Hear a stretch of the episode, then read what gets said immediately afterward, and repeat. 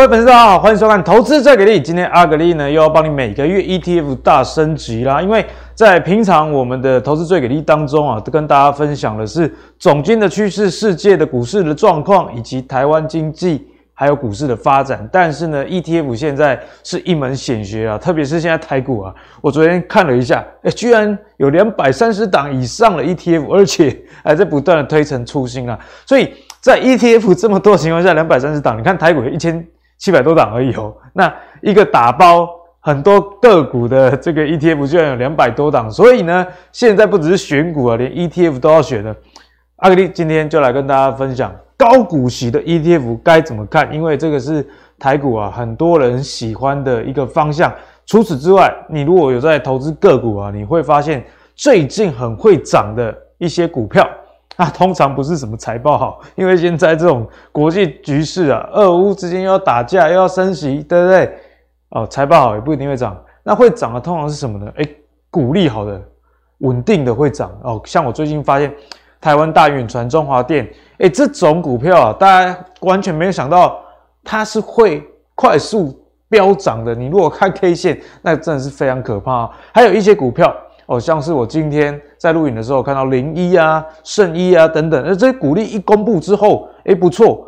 今天台股目前录影的时候盘中大跌两百五十几点，哦，那这个高股利的股票还是红，所以今天 ETF 就来跟大家介绍，诶蛮符合今年投资局势的一些的 ETF 哦。好，那我们来看一下哦，这是元月最新的资料，受益人数排名哦，我们就来看一下，这个是前十大 Smart 整理的资料。根据受益人数来做出一个排名，那我觉得很特别的是，我们看到第一名哈，这个是谁？这毫无意外啦，零零五六。可是受益人数已经不止去年的五十六万人，已经到五十七万人。那我们再来看一下第十名，第十名呢，先不要管它是什么 ETF，不过只有六万多人，一来一往，哎，第一名跟第十名居然相差了五十万，显然在台股里面哈，这个先驱者优势。五六五零先驱者优势都非常明显。那零零五零呢？受益人数是三十八万。哎，你看哦，追踪大盘的 ETF，在 ETF 的投资学派，通常啊是一个首选哦，因为你真的要达到被动投资，跟上整个大盘指数，那击败多数的股票，得到市场平均的报酬，那这种 ETF 通常会是一个首选。不过我们看到在台湾啊，大家还是喜欢高股息，好不好？我们就帮大家来点名哦，前五大里面呢、啊，有三家名字里面都有高股息哦，好不好？其实呢，根据阿格力自己的研究啊，有些 ETF 名称叫高股息，并不是说它就在骗你，但是它选股的逻辑啊，有时候是比较以财报面去选的。但是呢，为了好募集 这个资金，都叫高股息哦，所以今天阿格力就要来跟大家分享啊，高股息的 ETF 里面。哦，该怎么样去了解他们？哦，我并没有要推荐说，哎，你一定要买这一档，或者是你一定要买这档。阿格力，你一直以来在 ETF 的解析上，都是把 ETF 的逻辑讲清楚。那再根据你自己是怎么样的需求，以及年龄阶段、现金流的要求高低，还是你是要追求一点报酬与否？哦，不等，那来讨论。你到底适合哪一档 ETF？所以今天就会帮大家做一个比较全面的解析。好，一开始呢，我跟大家来报告，今天会跟大家分享四家 ETF。那这四家都是高息的 ETF。那其中有很多的高息的 ETF 并不在今天这四档的讨论范围。哦，这四档分别是元大高股息，然后这个是国泰股利精选三十。哦，我这边没有写中文，但是等一下大家就会看到，所以。还是会很清楚，好不好？啊，那零零七三是元大高息低波，以及零零七三一 FH 负十高息低波的 ETF。那我们从这里面呢，为什么是选出这四档？哦，并不是因为这四档一定是绝对的好或坏。你会问说，诶，最近很红的，比方说二月二十二除息的零零八七八，哦，也是国泰的这个高股息的 ETF。阿格力怎么没有说？还有零零九零零哦，富邦特选高股息三十，阿格力为什么没有说哦？还有一个富邦一个什么什么 什么股利去了，忘了太多了哦。大概著名的有这七档，那为什么选出这四档呢？跟大家讲，我分享的一个筛选的逻辑啊。我先给大家看哦，发行有三年以上的，像零零九零零嘛，是刚挂牌不久。那这个其他的这些高息的 ETF 很多其实挂牌就不到三年了哈，所以就不跟大家论述他们了，因为我觉得有时候 ETF 的选股逻辑需要时间才经得起考验呃。例如说这个礼拜的零零八七八，它有出息，但是它挂牌也还不到三年，所以呢，今天阿格力就用三年这个准则来帮大家筛选。那为什么是三年呢？因为如果我放到四年，这里面有一些 ETF 也会不见啊，所以设了三年啊。我觉得这三年大概也可以知道说，诶，在台股这三年报酬率不错的情况之下，如果你投资高股息 ETF，可以得到什么样的报酬？好，那先跟大家来分享一下哦，粗略来跟大家看哦，再帮大家复习是元大高股息哦，那富这个是国泰的哦，国泰精选股利三十零零七三元大高息低波零零七三一。富时高息低波，好，我们来先来看成分股的对比啊，可以看到，其实如果你想要最分散风险的，因为有时候这种挑三十档，例如说零零五六哦，它的选股逻辑是从市值前一百五十大的公司里面去预测值利率最高的公司哦，那你这三十档有时候难免会有遗珠之憾。那有些纯股族的朋友，他其实要追求也不只是值利率的高低，他希望一个整体的投资组合稳定性比较高。因为你的成分股越少，可能特定的这个产业占比就会越重哦。那如果有些人希望比较多元一点，那成分股最高的哦就是零零七三，有五十档哦。那这个没有绝对的好坏，阿格力只是讲说他们的特性，那你再自己去选择啦。哦，那我们先来看一下。第一大产业这四档有什么不一样？可以看到，哎，只有零零五六没没啥赶快啊。电脑周边三十三八，占比蛮高的。那其他三个呢？哎，你看哦，零零七三是不是就如我所说的？如果你不想要你的 ETF 单压在同一个产业太大，因为大家也知道说，这一两年哦，产业轮动很快，不只是股价轮动很快，有时候这基本面的变化也是很快啊，对不对？那像零零五六去年被诟病的问题就是它选入了。很多航运类股嘛，那大家知道航运类股股价波动大，所以也造成怎么样？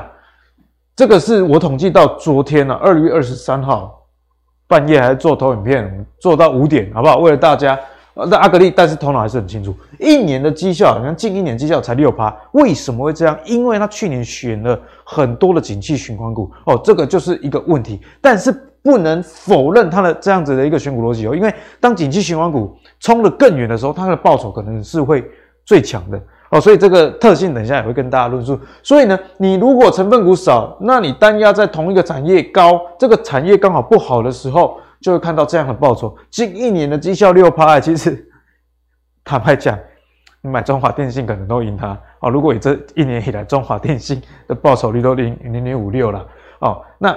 这个是去年的年均殖利率，给大家做参考啊，不是高的就好。等一下也会跟大家做一个解析啦。好，那从这里面看到可以知道说，哦，最分散的就是零零七三元大高息低波。但是如果你是很喜欢说啊，给你的金融股啊，金融股祥贺呀，啊被升息啊，你如果是这样的想法的话，哦，那零零七零一跟零零七三一，他们在金融保险的占比啊，都超过四成，甚至。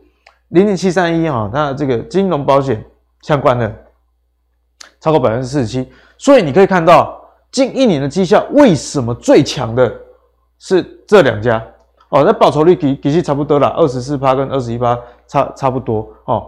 那为什么呢？是这样的情况，因为就跟它的第一大产业有关系啊。好，所以我这一张先帮大家破题之后，你们就可以知道，诶，为什么我们要讨论不同的 ETF？因为它的选股逻辑。其实差异非常大，表面上都叫高股息哦，所以你要根据你自己对产业的判断，以及啊、你对产业的喜好，因为像有些人他啊我就不喜欢电脑周边啊，我就是不喜欢电子股，我才来要存高股息的啊，那零零五六可能就不是很适合你啊哦，那你如果是很喜欢金融股的啊，那是不是这两档 ETF 就会比较适合？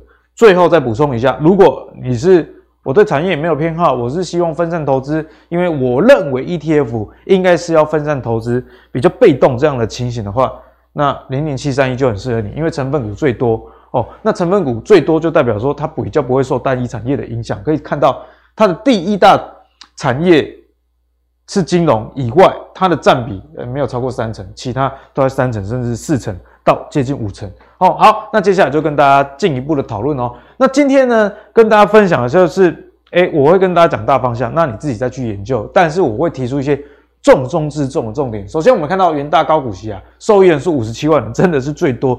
那最多人吼买的东西不一定是最好哦哦，但它可能是比较适合你，但是有可能不适合他。所以你不要看到受益人数最高，因为这个有一点先驱者优势啊。例如说你在网络上 YouTuber 好了啊，我最近在看车，那有几个坐车的 YouTuber，他的流量就是特别的高嘛。他讲的东西可能没有其他的车评好，但他为什么流量这么高？因为这叫先驱者优势。我像台湾如果讲生活选股，大家想到阿格力，因为阿格力最早讲，那 ETF 也有这样的特性，所以这受益人数跟它的取名有得到偏好，以及它很早就推出了。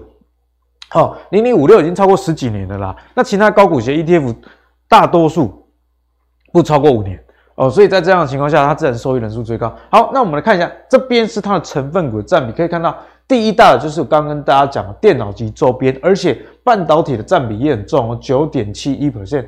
所以你看哦，这边哦，电子加上这个供电啊，你看九加九加三三，哎，光电子股啊就超过百分之五十的一个占比。所以，如果你不是很喜欢电子股作为成分股的话，它可能就比较不适合你哦。那当然这是没有绝对的好坏，因为这是我个人的偏好，我不喜欢纯电子股哦。那你如果是只要求股利，你也不管它是什么成分股的话，那这这倒也无妨了哦。不过我们觉得很有很有趣的，哎，存款也有十三 percent，看起来啊、哦，这个经理人可能还是想要防守一点哦，不然怎么存款这么多啊？如果知道也欢迎。告诉阿格力啦，大家一起教学相长，让这个影片不只是影片本身，在我们留言区给大家一个讨论的一个空间。好，所以你看到它的成分股之后，你就可以知道说，哎，它其实电子股占比蛮重。那为什么会这样？先跟大家复习一下，零零五六，我相信呢，你你你有持股，但是你可能不知道它选股逻辑。它其实就是从这个台湾前市值一百五十大哦，就零零五零跟零零五一。台湾五十跟中型一百里面呢，去选出三十档未来哦，未来未来殖利率最高，他们觉得最高的股票哦，所以呢，刚刚介绍四档的高股息 ETF 里面，唯一有预测成分比较高的，就是这个零零五六。那其他三档大概是根据过去的财报波动率、ROE、股价波动性，也就是贝塔值来选。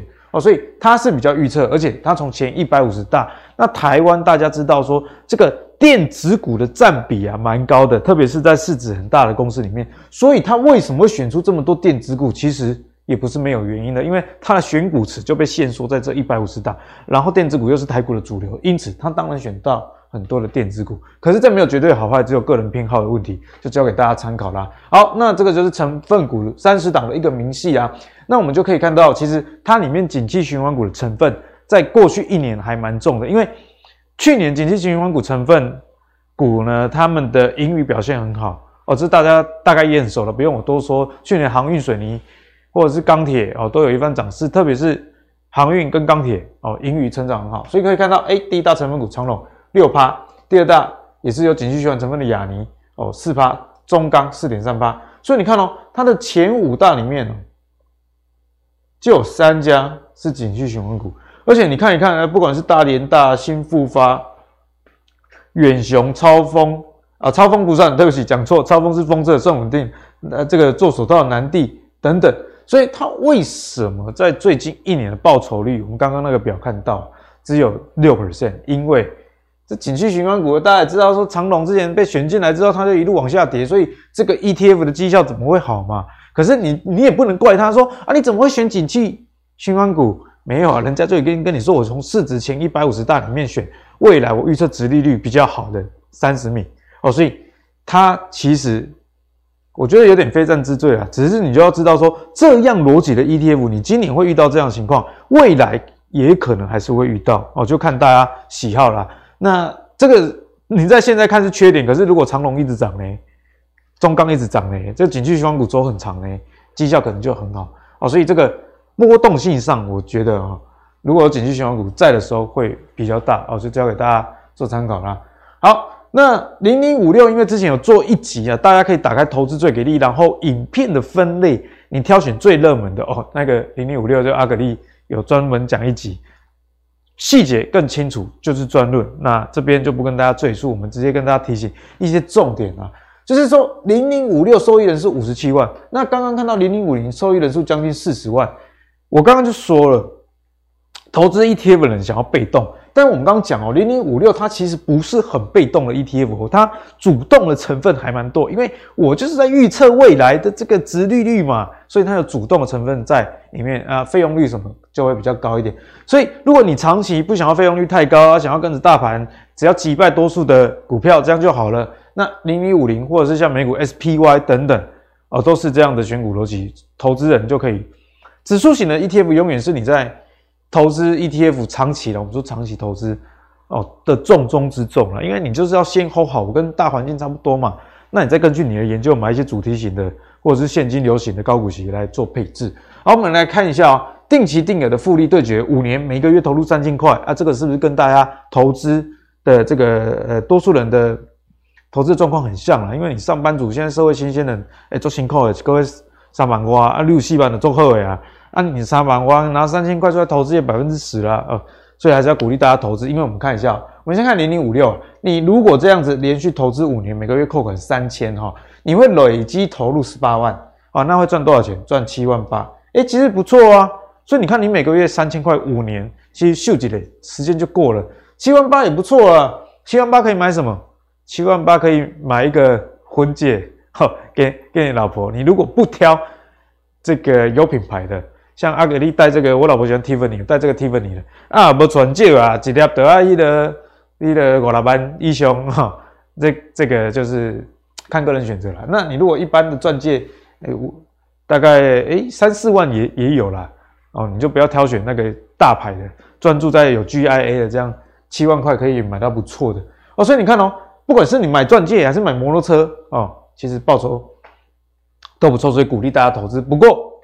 好坏是比较出来，哎，切板瓜刚刚做客，可是如果你投资零零五零，五年下来累积赚了十三万，钻石也有了哦，啊，摩托车也有了，对不对？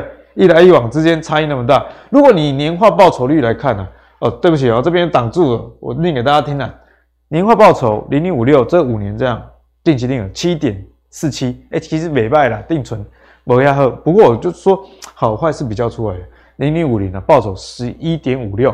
好，所以我给大家结论，就之前也跟大家讲过啊。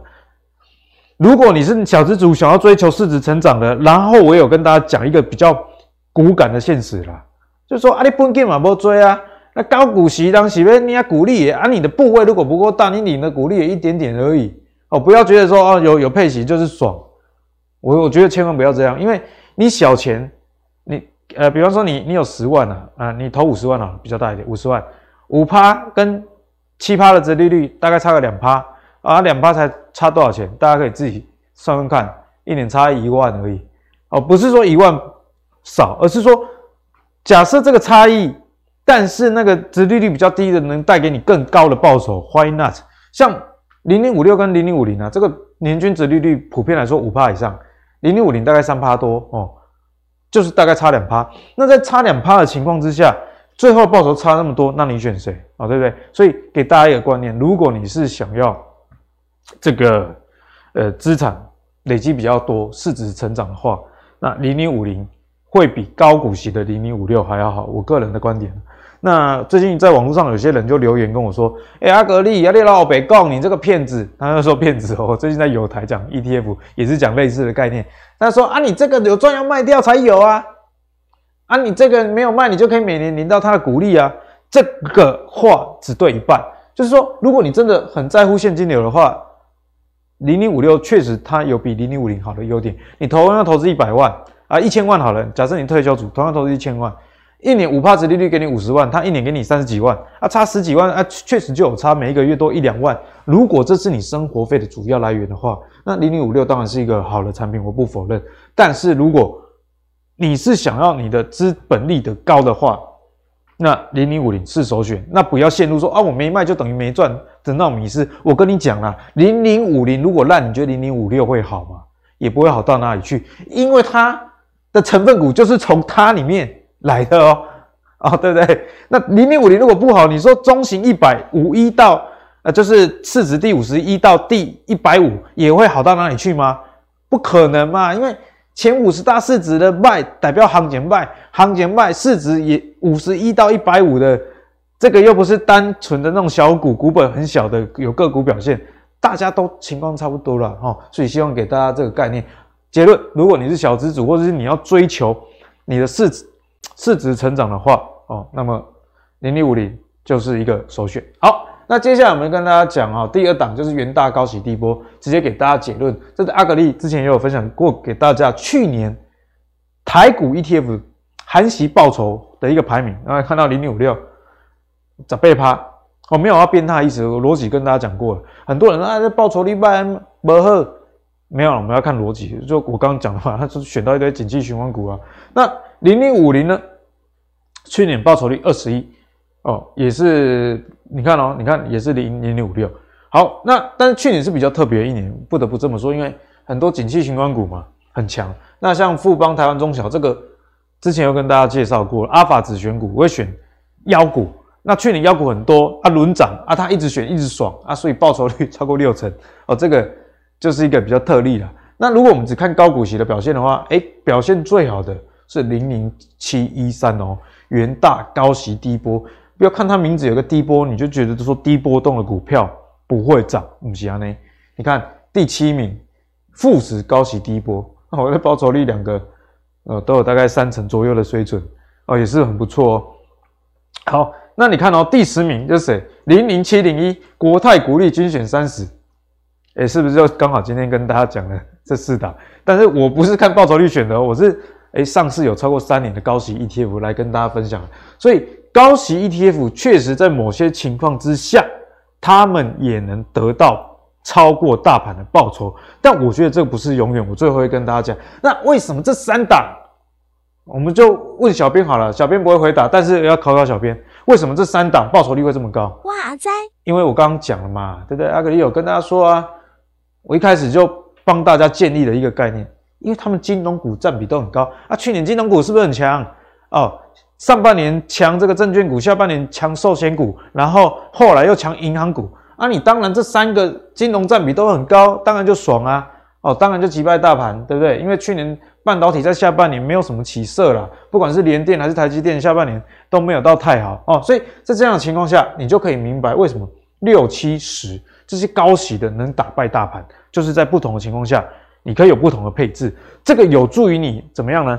你手上如果一笔钱是固定的了，啊，你今年觉得金融好，假设啦哈，假设我们不知道金融真正的绩效，我们就只觉得说大环境金融是有利的，那你是不是就知道说，哎，这四档的 ETF 里面，我可能就优先不考虑零零五六，因为它金融股占比太低，先去投资其他的三家，对不对？那如果你是知道说，哦，今年这个景气循环股会很不错哦，那你就知道说，哦，那零零五六。会受惠于这样景气循环股，在它成分股里面蛮多的逆转哦，所以一开始跟大家讲那个逻辑，其实都是很重要很重要的。好，那我们就来讲这个元大高息低波哦。事不宜迟，我们来看一下元大高息低波，它的重点是在于说它的产业多元性还蛮高的。你看这一坨拉股啊，我们看长度就好了哦，不看细项，细项大家按暂停自己看，然后你跟这个零零五六比比较一下。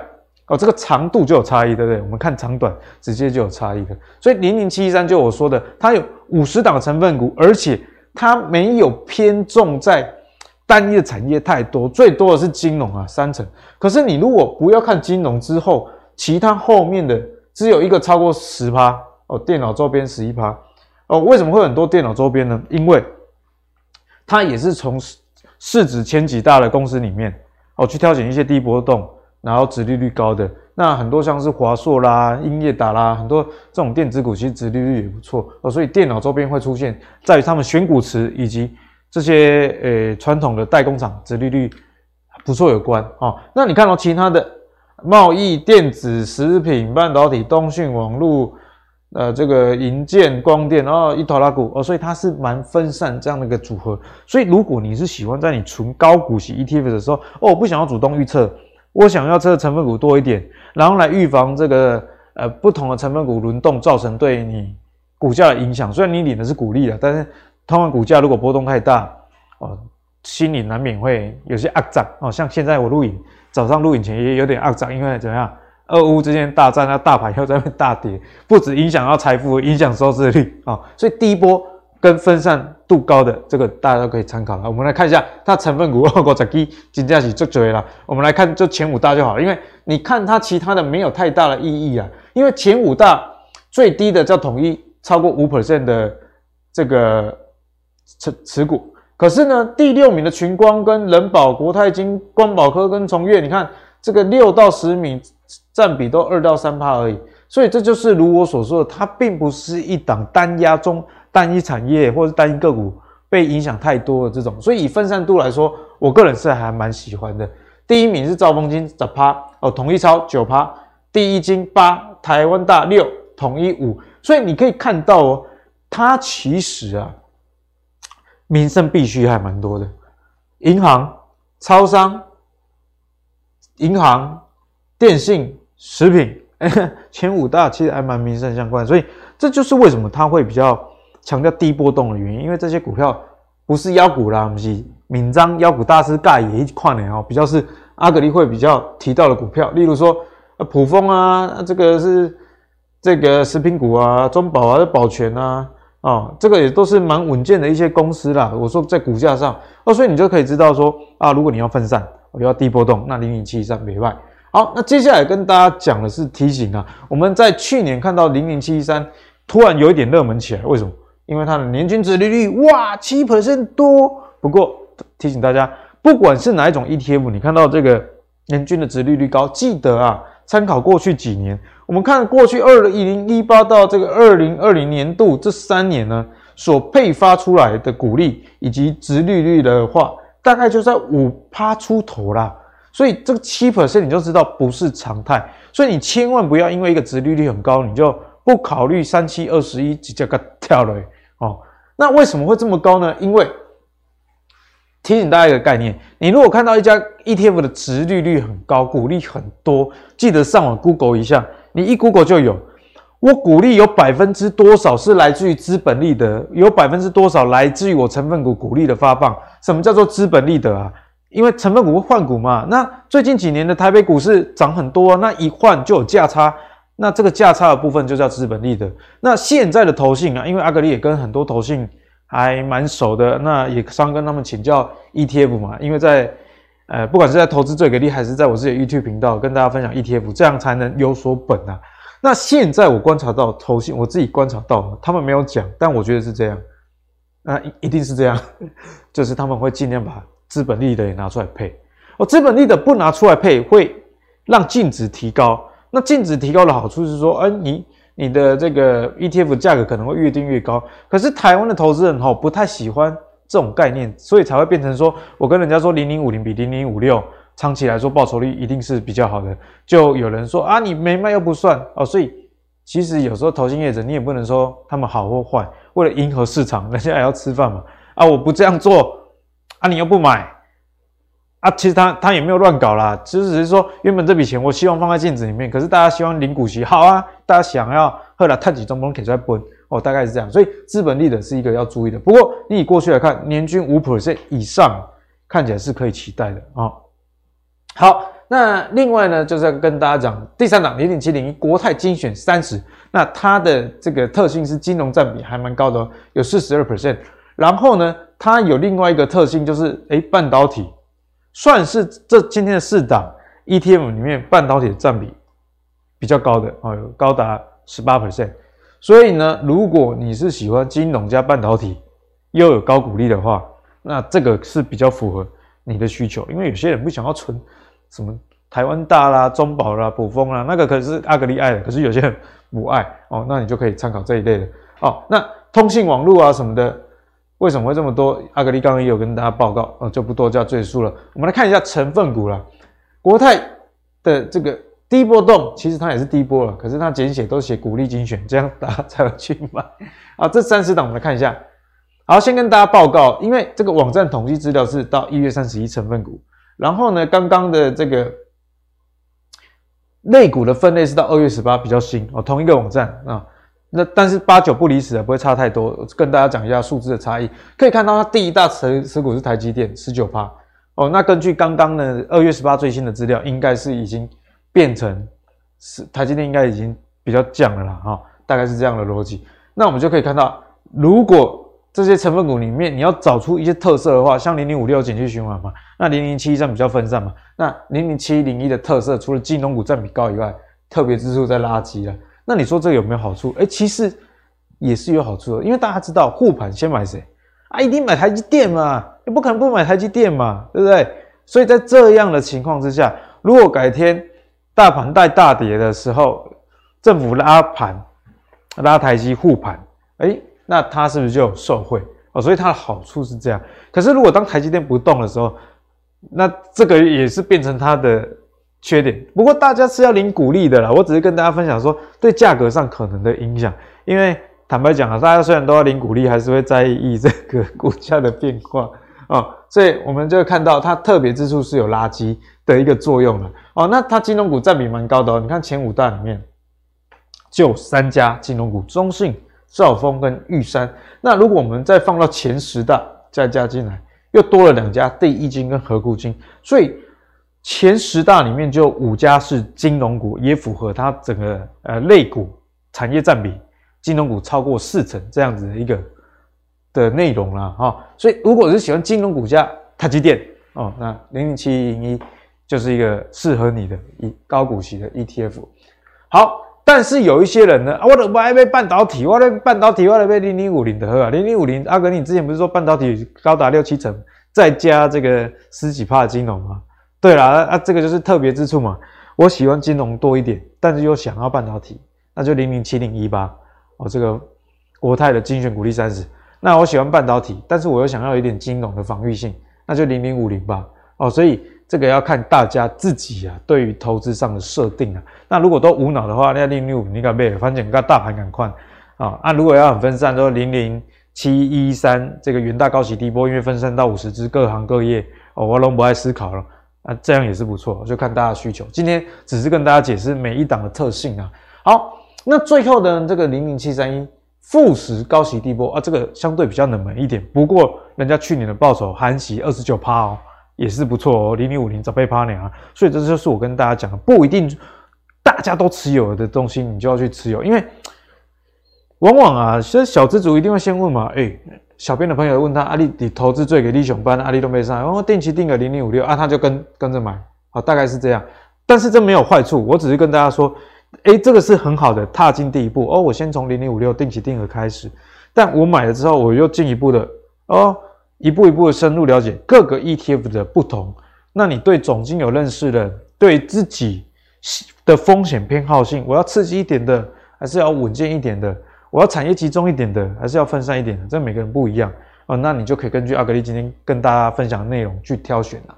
好，那富时高息低波，它的特色就是它金融占比最高哦，四十七 percent。所以如果今年金融股超级强，今天四档 ETF 谁理论上有机会拿到获利的冠军？显然啊，就是这个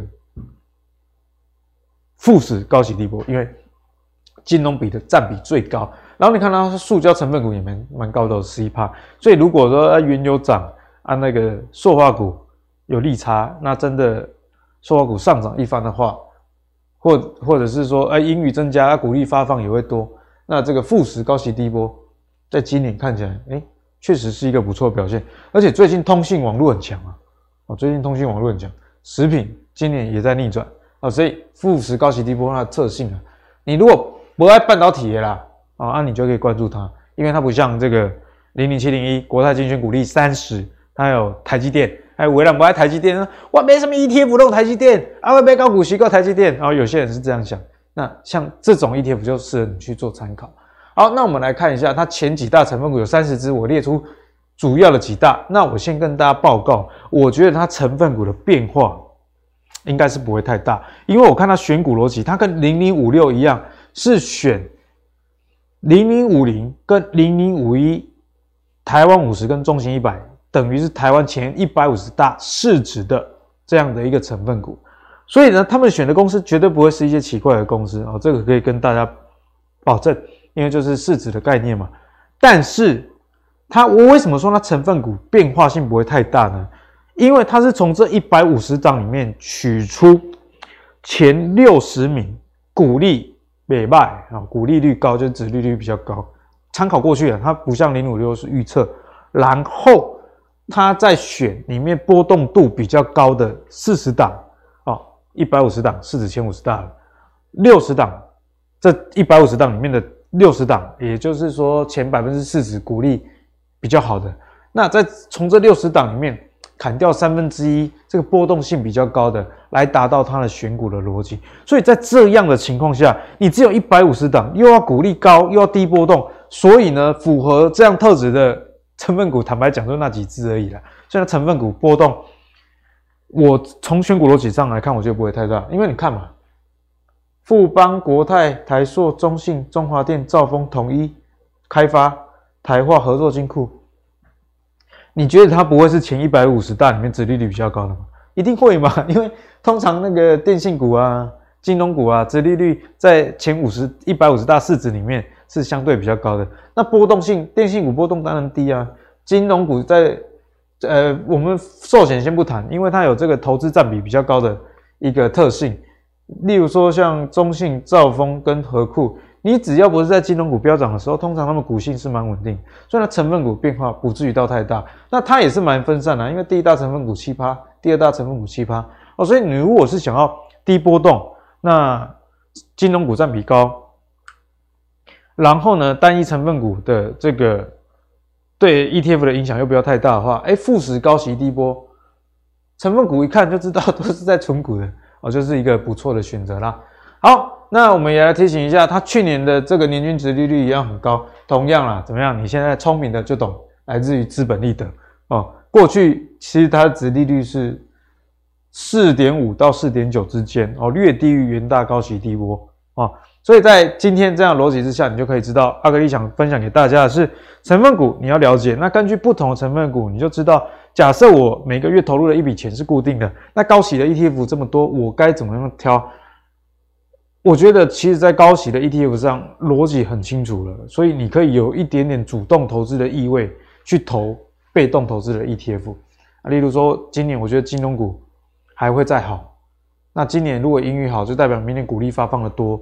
所以呢，金融股占比高的零零七零一国泰金选股利三十，或者是零零这个七三七三一富时高息低波，哎，就是你可以优先考虑的一个重点，因为两个金融股占比都超过百分之四十。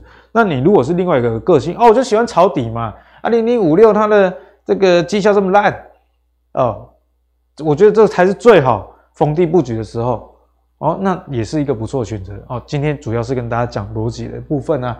好，那最后呢？最后，最后，最后很重要，要给大家一个结论：通通输给大盘。哎，阿阿格力等下，你给他搞介绍高息 ETF，然后通通输给大盘。你做这一集在干嘛？哦，其实这是有原因的，因为我先跟大家讲结论了。任何的投资商品都有它的优缺点，那这个优点跟缺点都有优缺点，这是废话。阿格力在讲废话，不是废话。再补充，它的优点跟缺点，你会根据你个人的需求来放大。它的优点，或者是根据你的需求来觉得说，哎，这个缺点对我来说也还好啊。我们先讲缺点，高息 ETF 有一个问题，就是说，其实啊，他们的成分股也是从市值前一百多、两百多这样来选的，所以你会输给零零五零是正常的，因为零零五零就是市值前五十大家，都代表有些公司它就比较会涨嘛。那通常这些历年来比较会涨的公司。殖利率就不是很高嘛，你懂吗？所以你为什么含这个含这个市值的绩效，你会输给零零五零？是其来有自的啊。我从我我选的股票也是你，可是你里面比较会涨的那些，比较会涨就代表说殖利率比较低啊，我就没有选，我就不能选。所以在这样的情况下，自然绩效的差异就被拉出来了哦。所以为什么会输，是来自于这个原因。那第二。它的优点难道没有吗？啊，当然是有啊。比方说，你是一个退休族，这个我也跟大家讲过好几次这个概念。假设我退休了，哦，六十五岁了，身上有有一千万，哦，希望大家退休都有一千万。有一千万的情况下，我追求一个月有四五万的生活费，四五万啊乘以十二，多少钱？大概就四十八到六十万嘛。那是不是这个值利率就大概四点八到六 percent 之间？那我们刚刚讲哦。这些 ETF 原大高息低波，你不要看去年最高的，在它过去的四年里面，不看去年最高，平均也有五以上。原大高股息平均也有五以上，而且连续十一年都有填息。富时高息低波，殖利率最烂也有四点五哦，在过去的三年。那国泰股利精选三十也是差不多殖利率的表现，所以你不能否定掉说这些 ETF 它们的意义。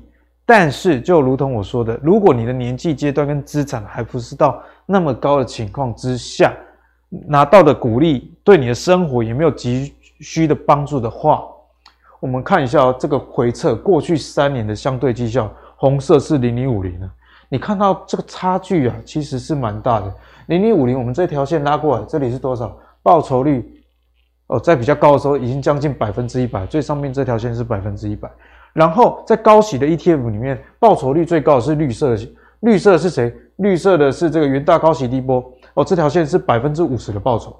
百分之五十的报酬也不是不错，可是你看一家最好的时候百分之五十，一家零零五零最好的时候将近百分之一百，那个绩效差异短短三年哦，短短三年的绩效差异差这么大，因为这三年台股走多头嘛，那走多头，台积电涨很多，联发科涨很多，可是联发科跟台积电除了比方说国泰金选股利三十，它有台积电以外，其他基本上是没有，所以你当然会被大盘击败啊。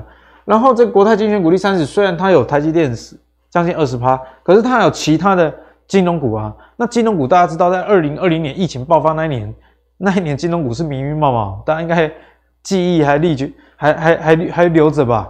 哦，所以在这样的情况下，我们可以发现，不管啊，你是买元大高股息、富时高息低波、国泰股利精选三十，其实你这三年下来，你得到报酬率是差不多的。就像我跟刚刚跟大家报告的。它的成分股就是市值那前几大在挑啦，啊，所以你挑出来，虽然你的这个选股的逻辑有一点点差异，可是你的选股的对象啊，就是选股池就是这几档哦，台股前一百五十大大概就是那几档，变化性不会太大，当然缴出差不多的报酬率。所以呢，总结来说，如果你是追求市值增长小资主，拜托高股息 ETF，你可以多少买一点，但是我觉得主要的配置啊，还是零零五零，像我帮我小朋友存股。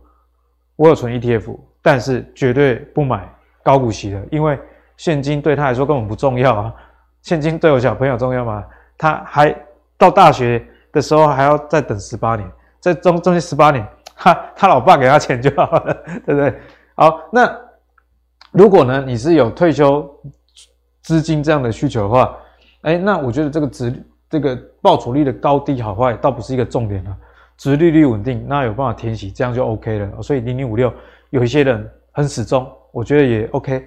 好，那你如果是想要介于两者之间的话，然后就这个产业的这个成分股的分散程度的话，让阿格力自己来选。好，我自己来选。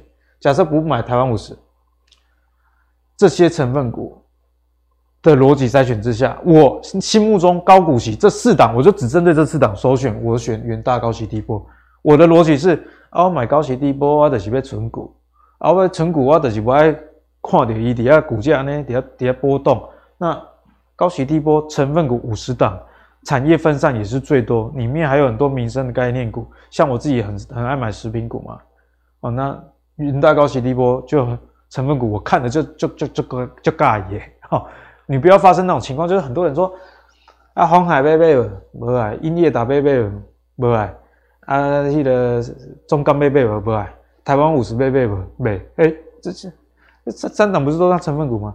哦，虽然它有其他成分股，但是如果你能买到一档 ETF 成分股，跟它的投资的优点是符合你需求的，我觉得这是最好的一个情况了。哦，所以就交给大家做参考。今天的高股息的 ETF 四档，希望大家能选出啊，对你觉得最棒的那。记住阿格力的话，ETF 没有最好，只有最适合你的那一种哦。好，希望今天呢能带给大家有不一样的 ETF 的感受。我觉得每一个月我的 ETF 的讲解啊，其实深度都是全 YouTube Number One 哈。如果认同啊，再留言给阿格丽，鼓励阿格丽，你的支持就是我们节目前进的最大动力。那下个月，请大家再敬请期待阿格丽最新的 ETF 研究喽。我们下期再见，拜拜。